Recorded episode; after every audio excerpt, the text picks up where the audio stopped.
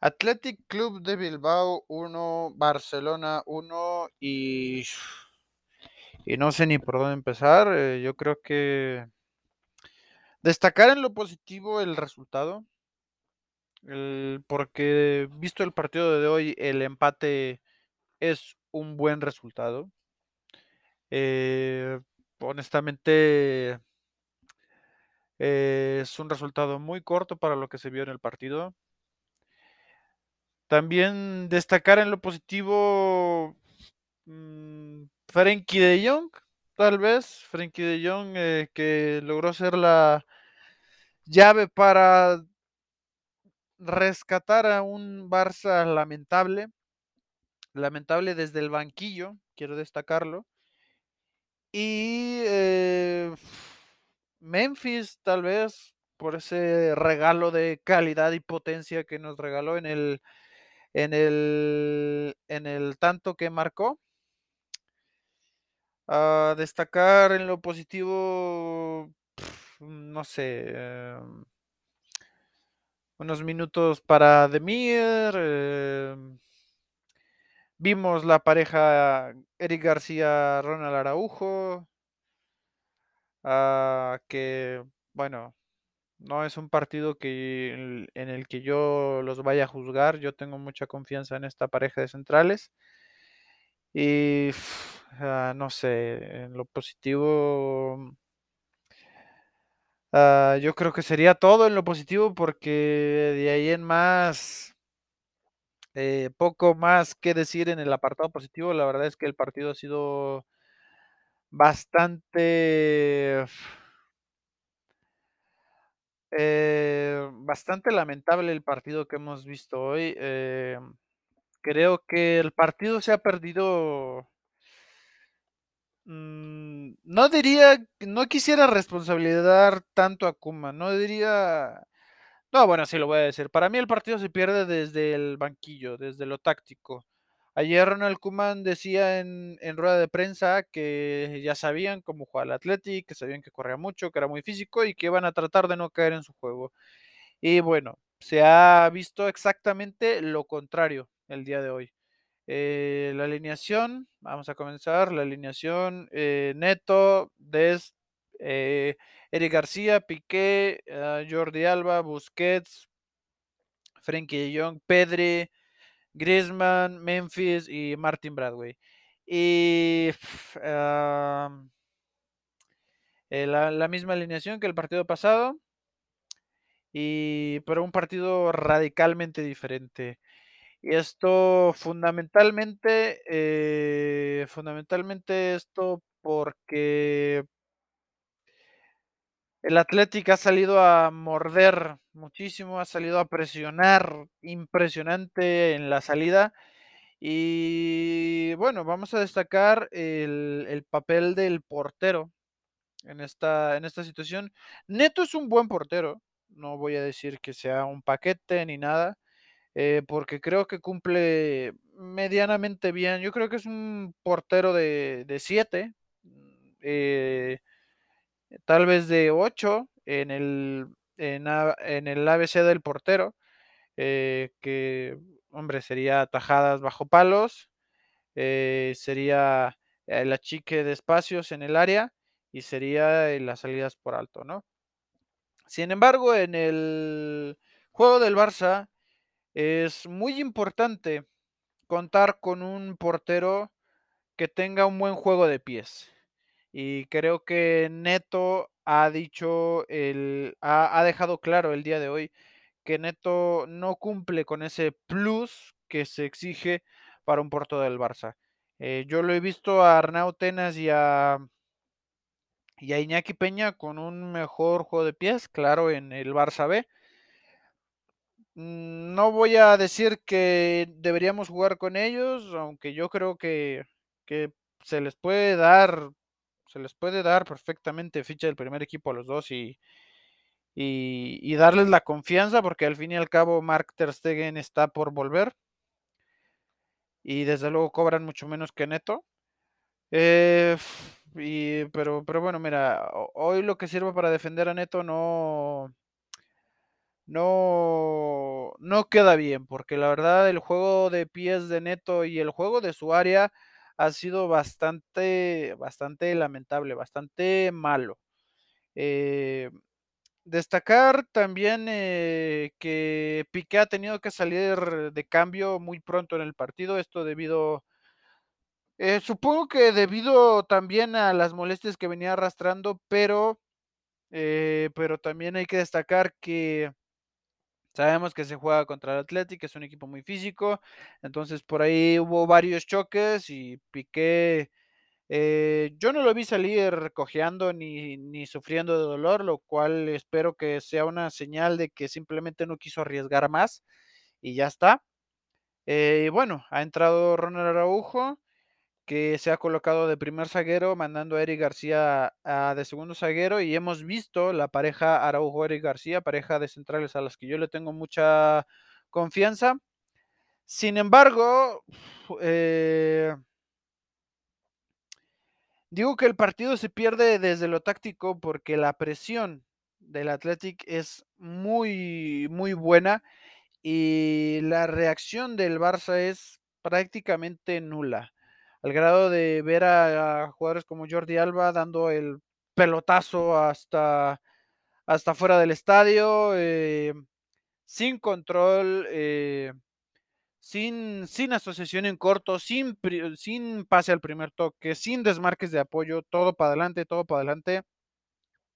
Y esto sin lugar a dudas tiene que ver con, eh, con el entrenador, con Kuman el entrenador que pide un, centrocampista más físico y un 9, ¿no? Un 9 de área al cual tirarle la pedrada y, tirar para adelante, ¿no?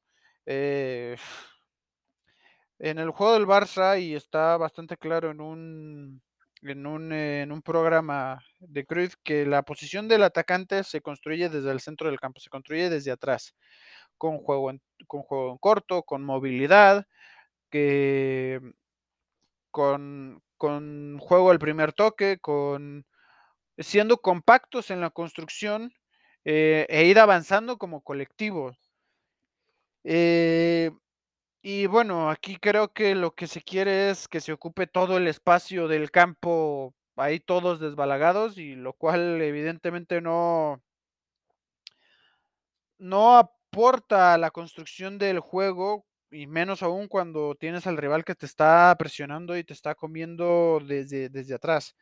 El, propio Neto, los centrales, eh, los laterales tenían que salir al, al balón largo, muchos cambios de frente, eh, porque no había alternativas en, en, toque en corto, no había un avance paulatino, y esto desde luego tiene que ver con el entrenador, con el planteamiento. Eh, mismamente yo recuerdo el partido contra, contra Italia de España en la Eurocopa, que Italia fue a presionar y España dejó destrozada esa presión a base de, construcción eh, lenta pero rápida al mismo tiempo, lenta pero con buen ritmo, con un, con un ritmo importante, eh, construyendo con un falso 9 que los, bueno, dejó bastante descolocado a, a, los italianos y se les dominó. Sí, al final yo sé que España perdió, pero en el partido fue muchísimo mejor. Y, claro, eso pasa cuando tienes un entrenador como Luis Enrique. Cuando tienes a Ronald Kuman, pues obtienes esto, ¿no? Eh, un partido absolutamente lamentable que luego encima fue acompañado por un arbitraje ya típico que mira, eh, cuando, el cuando es el arbitraje eh, lo que nos perjudica, cuando es este, un partido en el cual se están haciendo bien las cosas y el arbitraje es tan lamentable que nos termina perjudicando, me puedo quejar y puedo culpar al árbitro. En el día de hoy, el arbitraje ha sido malo, sí, eh, pero no es excusa el día de hoy. si, por ejemplo, hubiéramos eh, perdido o empatado contra la Real Sociedad por es por el arbitraje, comenzando desde luego por el golazo que se marcó Yarzábal, producto de una falta inventada, pues ahí me podría quejar. Pero el día de hoy el arbitraje ha sido lamentable, pero pero dentro de lo que cabe el resultado es bueno para nosotros. Eh, el empate es bueno para nosotros porque hemos merecido perder. Eh, bueno, igual no perder porque el Athletic tampoco es que tuviera ocasiones demasiado claras. Eh, pero, ah, pero sí que partido bastante lamentable. creo que ya lo he dicho varias veces. Y luego también el Ronald Kuman, el primer cambio, Gerard Piqué, por, por lesión. creo que no había mucho más que, decir. Que cambio hombre por hombre, no pasa nada. Luego, viendo el primer tiempo, el inicio del segundo tiempo es igual. Eh, cero respuestas, cero cambios posicionales, eh, cero cambio de mentalidad, eh, cero cambio de jugadores, nada. Nada, todo igual. Y encima, encima los cambios que los mete por ahí del 60, me parece, son a Sergi Roberto por Pedri y a Martin Bradway por Yusuf Demir. Eh, yo no entiendo nada. Eh, en un partido donde se necesita construcción rápida y precisa, yo no puedo entender por qué Ricky Puch no juega el partido. No lo entiendo por ningún lado. No lo entiendo. Eh, honestamente, no, no entiendo. O sea, Ricky Puch eh, y Sergio Busquets son los jugadores que más entienden el juego de asociación, el juego de toque en corto, el juego en desmarque de apoyo, el juego en construcción paulatina, el propio Pedri eh, también es otro jugador que lo entiende. Y Ricky Puch no ha pisado el, terreno de juego. Y Sergio Roberto ha jugado en el centro del campo de nuevo, aportando prácticamente nada. Ya lo he dicho varias veces, Sergio Roberto, yo no soy de los que lo matan y de los que quiere que se vaya. De hecho, yo soy uno de los partidarios que Sergio Roberto se quede como pivote. No como interior. Como pivote y en ciertas circunstancias. No como hoy. O para jugar en el doble pivote, por ejemplo. Pero no, no, de interior. Y menos teniendo a Ricky Puch en el banquillo. A Gaby a Gaby que en la pretemporada demostró, eh, demostró también dominar ese juego. Eh, honestamente no, no lo entiendo. Y encima, eh, ya por ahí de los últimos minutos, señor Ronald Kuman gasta la tercera ventana de, de cambios en meter a a Emerson Royal por Serginho Des. Serginho Des que estaba dando bastante profundidad. Serginho Des que estaba siendo clave en ataque. Eh, y pone a Emerson, que como ya dije eh, anteriormente, Emerson es un lateral más eh, defensivo que Dest, con más fuerza defensiva que Dest. y por supuesto Dest con más fuerza ofensiva que Emerson. A partir de ese momento la banda diestra quedó completamente inutilizada, no se usó. Y hombre, es lo que tiene estos cambios tan, tan peculiares. No entró Ricky, no entró Gaby, ah, no entró Manay, que igual podría haber hecho algo. Eh, honestamente no, no entiendo los cambios de Kuman salvo la, respuesta eh, clara que, dije el otro día en el, en el análisis que hice sobre Ronald Koeman, que Ronald Koeman no es un entrenador para el Barça porque no, no domina o si domina no apuesta por la idea de juego que queremos aquí, que es la de España, de Luis Enrique, que es la del City de Guardiola, que es la del Alzad de Xavi. Eh, que es la del Betis de Setién, por ejemplo, el Barça de Luis Enrique, en fin, se entiende, ¿no? El cruifismo, a eso me refiero.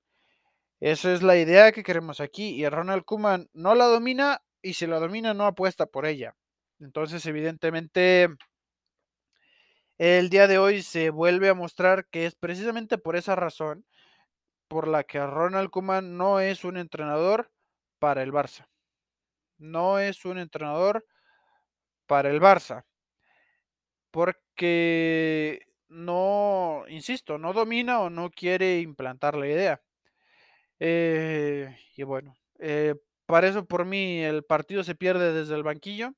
Y luego, eh, eh, entre las otras malas noticias, Eric García fue expulsado en el prácticamente el último minuto de partido por una expulsión bastante clara, bastante clara y merecida. Eh, Eric García se, se, la buscó, al menos lo logró hacer fuera del área, la falta. En esta que quiso dar el pelotazo y pegó en el jugador este, el hermano de Iñaki Williams, Nico Williams, eh, que ya se le, mm, se le iba se le, se le fue directo a la, a la, portería y bueno, hizo la falta, la barrera desde atrás. Se pierde el siguiente partido, eh, por lo cual veremos a Clement Lenglet en el siguiente partido. Y, hombre, esperemos que lo haga bien. Eh, y mira, yo no quiero uh, matar a Eric García, porque yo estoy seguro que si hay una opción de pase clara en apoyo en lugar de la opción de tener que dar el pelotazo, yo estoy seguro que eso no pasa. Porque Eric García tiene una salida de balón bastante buena. Se vio con España como Eric García eh, junto con Busquets comandaban la salida de balón. Pero claro, cuando todos tus jugadores, cuando todos tus compañeros están arriba esperando el pelotazo, pues evidentemente no, no hay mucho que hacer. También aparte de los últimos minutos. Pero bueno, eso de estar demasiado separados lo vimos desde el minuto, desde el minuto uno. Entonces, eh, pues, hombre, poco más que decir. Partido bastante lamentable, con un arbitraje igual de lamentable que, a ver, insisto, no vamos a culpar al arbitraje por el nefasto partido, pero varias pataditas, pisotones, metidas de pierna fuerte, un gol anulado by the face, sin, sin ninguna razón en específica, porque incluso, incluso eh, hay una jugada con Jordi Alba y Iñaki Williams que es la misma, la misma, y le marcan falta a Jordi Alba. Y cuando fue para el Barça, la falta fue de Bradway. Yo no entiendo nada, un gol anulado by the face sin, sin, sin razones. Eh, yo no sé el bar, eh, si había alguien, si era Mateo Laos quien estaba en el bar, no lo sé. Pero evidentemente lamentable el arbitraje, pero bueno, cuando tienes un mal partido, eh, bueno, no es que esto no fue un mal partido, fue un partido bastante nefasto, bastante mal planteado y mal, y mal hecho, porque Incluso al final, eh, ya cuando se estaba el 1-1, los jugadores iban como si, ahora yo entiendo que pueden estar cansados, pero iban como si fueran ganando de goleada, que encima los del Athletic se corrieron muchísimo más, físicamente se desgastaron más y estaban más rápidos. Yo honestamente esas cosas no las entiendo, eso por parte de los jugadores, por parte del banquillo, creo que ha dicho todo lo que tenía que decir. Ronald Koeman me vuelve a demostrar por qué no es un entrenador para el Barça. Neto me demuestra nuevamente la importancia de tener un portero como Neuer, como Ederson, como el propio Marc André Ter Stegen, un, portero que sea uno más en la salida de balón. Eh, y, y, bueno, eh, Frenkie Young para mí el mejor del partido, de parte del Barça, de parte del, en el juego eh, en general, Iñaki Williams creo que sin duda el jugador del partido. Mm, destacar en lo negativo, negativo eh, neto, desde luego, Bradway que no ha tenido el día. Eh, falló una ocasión clamorosa, luego en la del gol le pitan falta, que yo insisto que para mí no era, pero le pitan la falta a él. Eh, Jordi Alba también bastante desganado, no sé, eh, la salida de Piqué por, por lesión, en fin. Eh, partido no para olvidar, pero para mirar y para aprender cómo no se tiene que hacer, eh, cómo no se tiene que jugar un partido.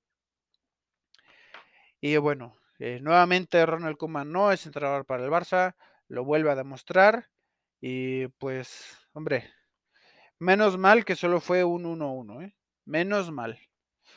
Y bueno, pues nada más, este fue el análisis del Athletic Club de Bilbao contra el Barcelona. Y bueno, esperemos vernos en siguientes capítulos. Y bueno, visca al Barça siempre. Adeu.